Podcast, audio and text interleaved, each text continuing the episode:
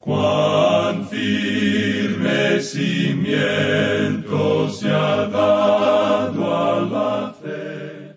A través de la Biblia, un análisis de la Biblia libro por libro que le ayudará a crecer espiritualmente. Estos estudios fueron diseñados por el doctor J. Vernon McGee. Acompáñenos en este fascinante recorrido a través de la Biblia. La palabra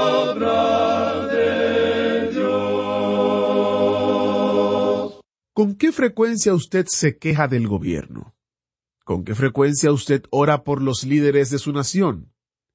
Preguntas difíciles, ¿verdad? Bueno, en primera de Timoteo, Pablo nos manda a orar regularmente por nuestros líderes independientemente de su política. ¿Sabe usted el por qué? Hoy en nuestro estudio a través de la Biblia aprenderemos que la razón por la cual Pablo nos dice que oremos por ellos es para que el Evangelio pueda ser esparcido. ¿Tiene esto sentido para usted? Si no lo tiene, nuestro maestro Samuel Montoya lo explicará con más detalle en unos minutos. Realmente me alegro de que se haya unido a nosotros para otro importante estudio en la primera carta de Timoteo. Mientras usted busca su Biblia y la abre en el capítulo 1, versículo 8, comparto unos mensajes que recibimos recientemente. Son de oyentes como usted que recibieron nuestro boletín mensual en el cual destacamos el 50 aniversario de A través de la Biblia en español que estamos celebrando durante este año 2023. Ellos nos enviaron sus felicitaciones. Primero, Leodán nos escribió, Gloria a Dios por esos 50 años de transmisión de la verdad que nos hace libres del pecado.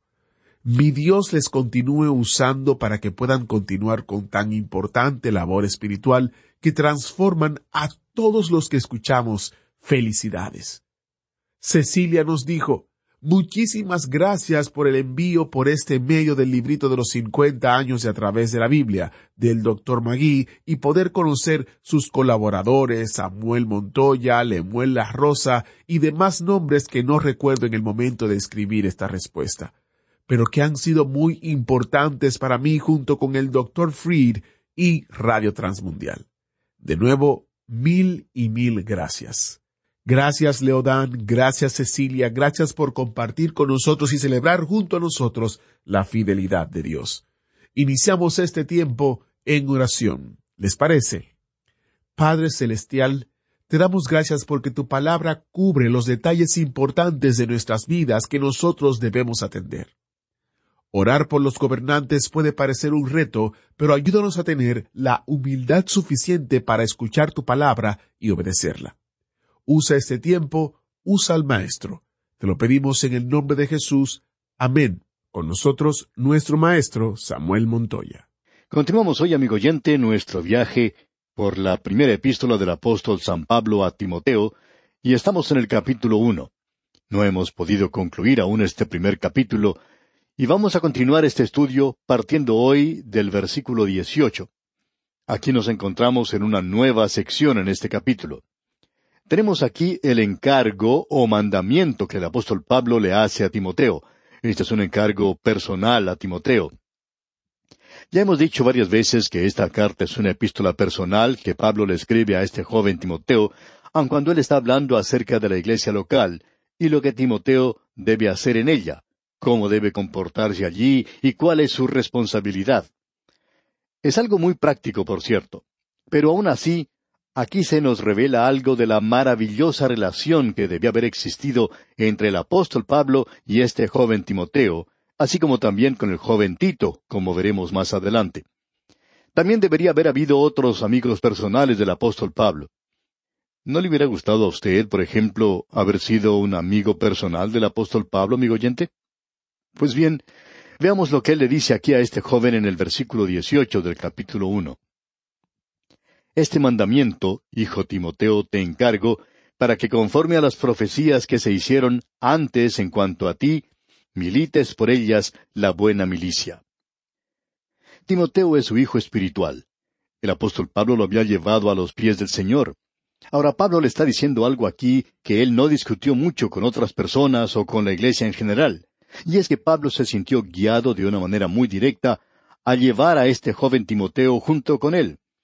Pablo tenía discernimiento espiritual y Dios evidentemente le había guiado de una manera directa para que llevara a este joven y le ayudara a llegar a la posición que aparentemente ocupaba en la iglesia primitiva. Y en este versículo 18 leemos otra vez, Este mandamiento, hijo Timoteo, te encargo, para que conforme a las profecías que se hicieron antes en cuanto a ti, milites por ellas la buena milicia. Cuando uno va a la guerra, como decíamos en nuestro programa anterior, uno nunca debe ir a luchar a no ser que su corazón esté en eso, a no ser que uno esté luchando por una causa verdadera, a no ser que uno tenga la intención de lograr la victoria. Y el apóstol Pablo le dice aquí a Timoteo, yo quiero que luches, que milites por ella la buena milicia. Tú tienes un enemigo real y verdadero. Y Pablo ya había hablado con los creyentes de Éfeso en cuanto al enemigo, y Timoteo conocía también ese enemigo. Es una batalla espiritual. Y Pablo le dice ahora a Timoteo que él quiere que haga una buena batalla, porque algunos no estaban llevando a cabo una buena batalla. Algunos estaban naufragando en cuanto a la fe. Escuche lo que dice aquí el apóstol Pablo en este versículo 19. Manteniendo la fe y buena conciencia, desechando la cual, naufragaron en cuanto a la fe algunos. Aquí tenemos una gran verdad, y según nuestra opinión tiene que ver con nuestras complicadas e intrincadas personalidades. Hay veces en que nos cansamos de ver a aquellas personas que tratan de hacer del Evangelio algo tan sencillo como el hacer que las luces cambien de un color a otro. Bueno, cuando se pone verde, usted avanza, y cuando se pone luz roja, eh, pues se detiene. Algo bien sencillo. Sin embargo, amigo oyente, no es tan sencillo. Tenemos personalidades intrincadas, y lo que el apóstol Pablo está diciendo aquí es lo siguiente, que hay un peligro para usted y para mí en nuestra inconsistencia y en nuestros fracasos. Y estamos suponiendo que usted no vive por allá en una torre de marfil. Algunos creyentes piensan así. Ellos piensan que se encuentran sobre todas las cosas y que están ocupando un lugar muy elevado. Bueno, aquellos de nosotros que estamos caminando por las calles de nuestras ciudades y codeándonos con la humanidad en las ciudades y con los problemas de este mundo, notamos que hay ciertas inconsistencias en nuestras vidas, que hay fracasos en nuestras vidas. Ahora, ¿cuál es el peligro? El peligro en un tiempo así, amigo oyente, es que usted y yo lleguemos a acomodar nuestra fe a nuestros fracasos. Y hay muchas personas que están obrando de esa manera en el presente. En cierta ocasión un hombre regresó del campo misionero y consiguió un trabajo haciendo otra cosa. Y él dijo que el Señor le había llevado a eso. Un pastor le visitó y le dijo, A usted se le enseñó a trabajar como misionero por nueve años. Y ahora, según usted, el Señor le ha llevado de regreso a hacer algo que en realidad no es muy importante. ¿Usted verdaderamente cree que el Señor lo está guiando de esa manera? Ah, sí, fue su respuesta. Él estaba seguro que el Señor le había guiado a ese trabajo. Ahora él hablaba tanto acerca de eso que parece que él había acomodado su fe a su fracaso. Y amigo oyente, ese es un peligro muy grave. Cuando usted y yo fracasamos y naufragamos en cuanto a la fe, ¿Cuál es la solución? Donde hay inconsistencia en nuestras vidas, debemos ir al Señor. Digámosle a Él que hemos fracasado, que no hemos logrado tener lo que buscábamos.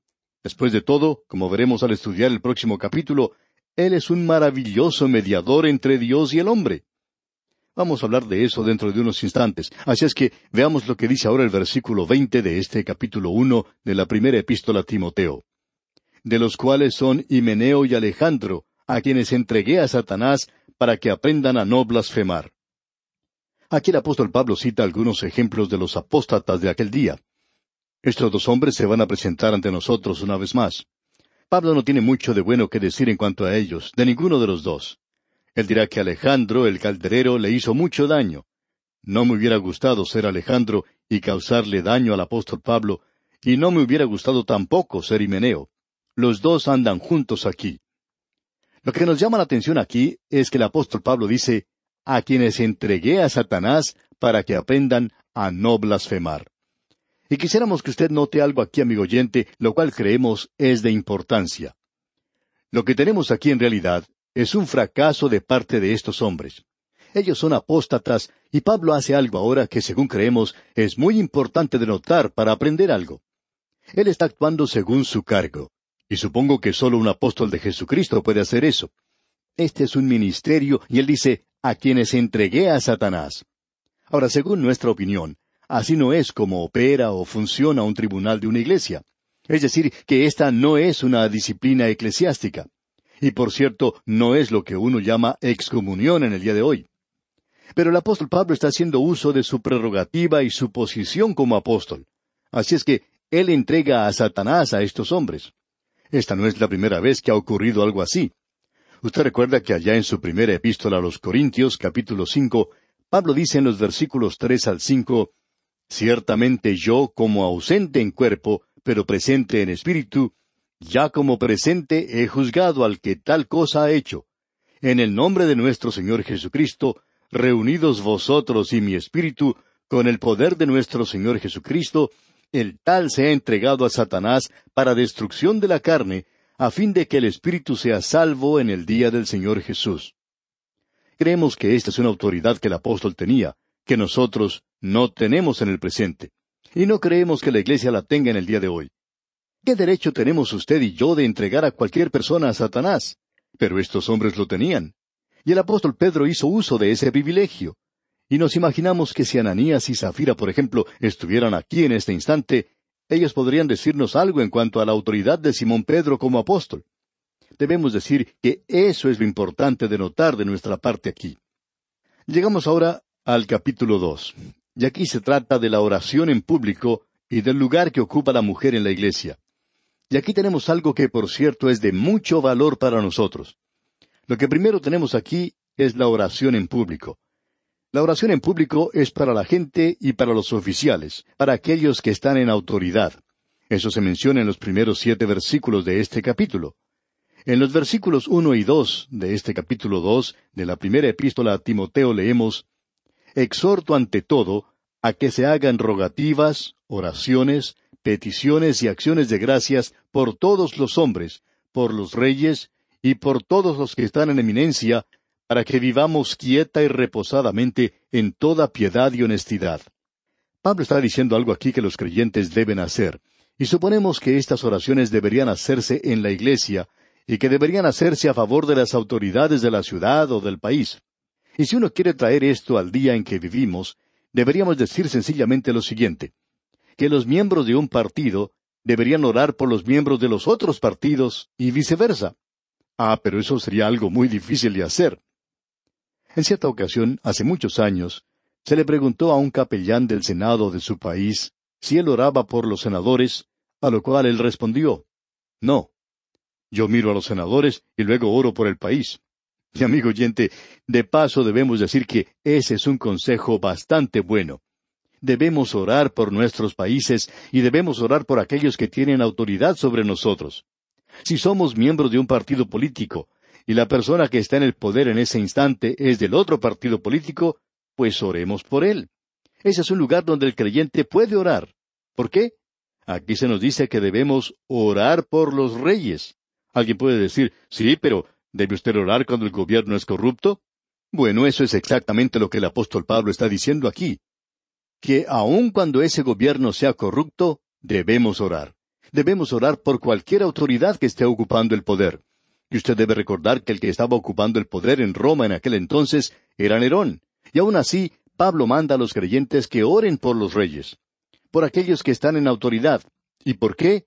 Para que vivamos quieta y reposadamente en toda piedad y honestidad. Y esto es algo muy bueno. Y el versículo tres lo confirma, leamos. Porque esto es bueno y agradable delante de Dios nuestro Salvador. Bueno, cualquier gobierno es mejor que el no tener gobierno alguno. Quizá eso se pueda contradecir, por lo menos puede ser puesto en duda.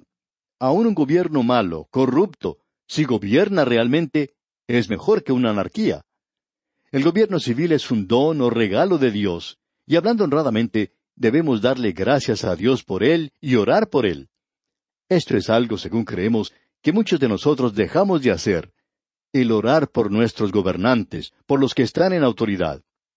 Ahora, si el hombre ha corrompido ese gobierno, si lo ha usado mal, y eso por cierto ha sido hecho en muchas ocasiones, bueno, alguien dice, la política es algo torcida, y estamos de acuerdo con eso. Pero por lo menos existe cierta apariencia de ley y orden. Entonces nosotros deberíamos orar para que vivamos quieta y reposadamente en toda piedad y honestidad. ¿Y qué es lo que eso puede hacer? Bueno, la respuesta la tenemos en el versículo tres y también en el versículo cuatro de este capítulo dos. Porque esto es bueno y agradable delante de Dios nuestro Salvador, el cual quiere que todos los hombres sean salvos y vengan al conocimiento de la verdad. Allí tenemos la razón. Allí está el porqué. Debemos orar por los gobernantes para que el Evangelio pueda ser predicado. Y eso es lo importante, que el Evangelio pueda ser predicado. Estamos seguros que en muchos países en el futuro habrá la persecución de los creyentes, y no nos estamos refiriendo a los miembros de las iglesias, porque la iglesia ha llegado a hacer muchos acuerdos, va con lo que mejor le conviene. Es decir, eso es lo que hace el liberalismo. Pero aquellos que son verdaderos creyentes en Cristo hoy pueden encontrar la persecución. El apóstol Pablo estaba comenzando a encontrar eso de parte de Roma, y aún así él dice que nosotros debemos orar, que debemos orar por los que están en autoridad, y eso es bueno, es la voluntad aceptable de Dios. ¿Por qué? Porque Dios quiere que los hombres sean salvos. Lo importante para usted y para mí hoy, amigo oyente, no es el elegir a cierto hombre para que ocupe la presidencia de nuestro país. Es por eso que en nuestro trabajo o en nuestros programas nunca recomendamos a ningún candidato. En algunos lugares se acostumbra hacerlo, pero nosotros no hacemos eso. Nosotros debemos orar por esa persona, no importa quién sea. ¿Por qué? Para que pueda ser predicado el Evangelio. Queremos que la persona que ocupa el cargo más importante en nuestros países, que haga posible que nosotros continuemos en nuestra programación radial o que se siga predicando la palabra de Dios de otras formas hoy, y esa es la manera en que debe orar todo creyente. Creemos que eso es lo que Pablo está diciendo aquí. Ahora él dice aquí en el versículo cinco de este capítulo dos porque hay un solo Dios y un solo mediador entre Dios y los hombres, Jesucristo hombre. Note usted, porque hay un solo Dios. En el imperio romano de aquella época había muchos dioses, y la gente en el día de hoy busca muchos dioses. Algunos el placer, otros el entretenimiento. En realidad, el mundo del entretenimiento ha llegado a ser como una religión hoy. Hay muchos devotos de eso. Hay muchas mujeres que están listas a sacrificar su virtud en cualquier momento, y el hombre puede sacrificar su honor para llegar a ser una estrella. Y pensamos que hay muchos que han llegado a hacer esa clase de sacrificio, y algunos ni siquiera han sido notados. Nunca llegaron a figurar en alguna parte. Pero existen muchos dioses hoy, y nosotros necesitamos comprender que hay un solo Dios. Él es el Creador. Y solo hay un mediador. Antes, en Israel, uno podía ir al templo y allí podía encontrar muchos sacerdotes. Uno podía ir por intermedio de ellos. Bueno, Pablo está diciendo aquí que hay un solo mediador al cual uno debe dirigirse. No es necesario que usted se dirija a un ser humano aquí, a algún ministro. Eso no es necesario. Ya hay un solo mediador entre Dios y los hombres. Y necesitamos ese mediador. Yo necesito ese sacerdote, y ya tengo uno. Él es el sumo sacerdote. Usted recordará que ese era el clamor de Job al mismo comienzo de su libro. En el capítulo nueve, versículo treinta y tres, él clamaba No hay entre nosotros árbitro que ponga su mano sobre nosotros dos. Job estaba clamando Ah, si hubiera alguien que pudiese asirse de la mano de Dios y luego asir mi mano y unirnos a los dos, para que pueda existir comunicación, para que podamos llegar a un acuerdo. Bien, amigo oyente, hoy nosotros tenemos un mediador, el Señor Jesucristo ha venido, y Él tiene su mano puesta en la mano de la deidad porque Él es Dios, y Él puede salvar porque Él es Dios, y porque Él ha pagado el precio de su salvación y la mía. Ahora, Él es el mediador, pero Él también se hizo hombre.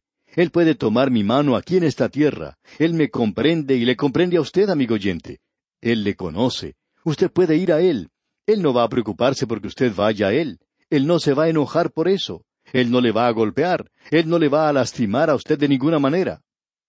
Pero usted dice, bueno, es que yo he fracasado, yo he hecho esto y aquello, yo no puedo alcanzar la gloria de Dios, soy un fracaso completo. Bueno, Él sabe eso, y Él aún así le ama, Él aún así quiere poner su brazo alrededor de usted. Usted recuerda lo que el profeta Isaías dijo, en toda angustia de ellos, Él fue angustiado. Hay algunos que piensan que eso debería verse traducido de la siguiente manera. En toda angustia de ellos, Él no fue angustiado. Bueno, de cualquier manera en que uno lea esto, es algo realmente maravilloso. Quizá Dios quiere que nosotros leamos esto de ambas maneras, pero a mí me gusta leerlo en toda angustia de ellos, Él no fue angustiado. Dios ha acompañado a los hijos de Israel a través del desierto, y usted recuerda que ellos fracasaron en Cades Barnea. Y Él no dijo, bueno, adiós, yo no quiero estar más con ustedes, yo ya no tengo nada que ver con ustedes porque ustedes han fracasado. No, amigo oyente, Él continuó con ellos por cuarenta años. Él siguió adelante. Usted recuerda que Él le dio instrucciones a Moisés. Cuando entren a la tierra, ustedes tienen que hacer esto, aquello y esto otro. Dios continuó con ellos, y usted se da cuenta que Él esperó por ellos. Y sí que los esperó, amigo oyente. Él trató con ellos con mucha paciencia. Todo el tiempo de su angustia, Él no fue afligido. Él no cayó y fracasó. Él se mantuvo con ellos. Y eso es lo que Él ha hecho conmigo. Es maravilloso el día de hoy tener a alguien que sea un mediador tan maravilloso. Y nosotros podemos ir a través de Él, y esa es la razón por la cual debemos dirigirnos a través de Él a Dios. Y cuán maravilloso es esto, amigo oyente. No vale la pena venir y contarme las cosas a mí. Puede ser que yo simpatice con usted, quizá ni siquiera comprenda su caso, pero Él sí que lo hace. Él es humano, Él es un mediador, Él pone su mano en la mía. Escuchamos un canto que dice, pon tu mano en la mano de aquel. Bueno, amigo oyente, usted no pone su mano en la mano de él. Él pone su mano en la suya. Eso es lo que él hace, y eso es lo que hace de esto algo verdaderamente maravilloso. Él descendió y puso su mano en mi mano, y él ha asido, él ha agarrado mi mano. Pero él también ha tomado la mano de Dios, porque él es Dios, y él nos ha unido. ¡Cuán maravilloso es esto, amigo oyente! Y ahora en el versículo cinco leemos otra vez, porque hay un solo Dios y un solo mediador entre Dios y los hombres, Jesucristo hombre. El mundo necesita conocer de aquel del cual estamos hablando, porque Él es el único camino a la salvación. Usted recuerda lo que Pedro le dijo a los líderes religiosos de aquella época. Y en ningún otro hay salvación, porque no hay otro nombre bajo el cielo dado a los hombres en que podamos ser salvos. Cuán tremendo es todo esto, amigo oyente. Esto es realmente maravilloso porque puede hacer una cosa por usted, le puede llevar a usted directamente al Señor. Hay ciertas veces en que hay solo un camino por el cual nosotros podemos ir de un lado al otro, y debemos seguir ese camino si queremos llegar a nuestro destino. Y eso es lo que sucede aquí con el Señor Jesucristo. Él es el único camino. Nosotros estamos muy agradecidos cuando se nos dice aquí que hay un solo camino a Dios, solo un mediador, y Él es tan maravilloso, y Él es el único que puede unirnos con Dios hoy. Él puede llevarnos a Dios porque Él es Dios, pero también es hombre, Jesucristo hombre. Y aquí nos detenemos por hoy. Es nuestra esperanza que el estudio de hoy haya sido de inspiración para usted y le haya acercado más a Dios, única fuente de salvación y santidad. Que el Señor derrame sobre usted sus ilimitadas bendiciones. Agradecemos que nos acompañara en el estudio de hoy. Le invitamos a que visite nuestro sitio en Internet a través de la biblia.org. Ahí puede suscribirse para recibir las notas y bosquejos de lo que estamos estudiando y noticias del ministerio. También encontrará la variedad de libros y materiales gratuitos que tenemos para usted. El sitio es a través de la biblia.org. Todo lo que hacemos es posible gracias al Señor y a personas como usted que se unen a nosotros en la obra de llevar la palabra entera al mundo entero. A través de la Biblia es una producción de Radio Transmundial.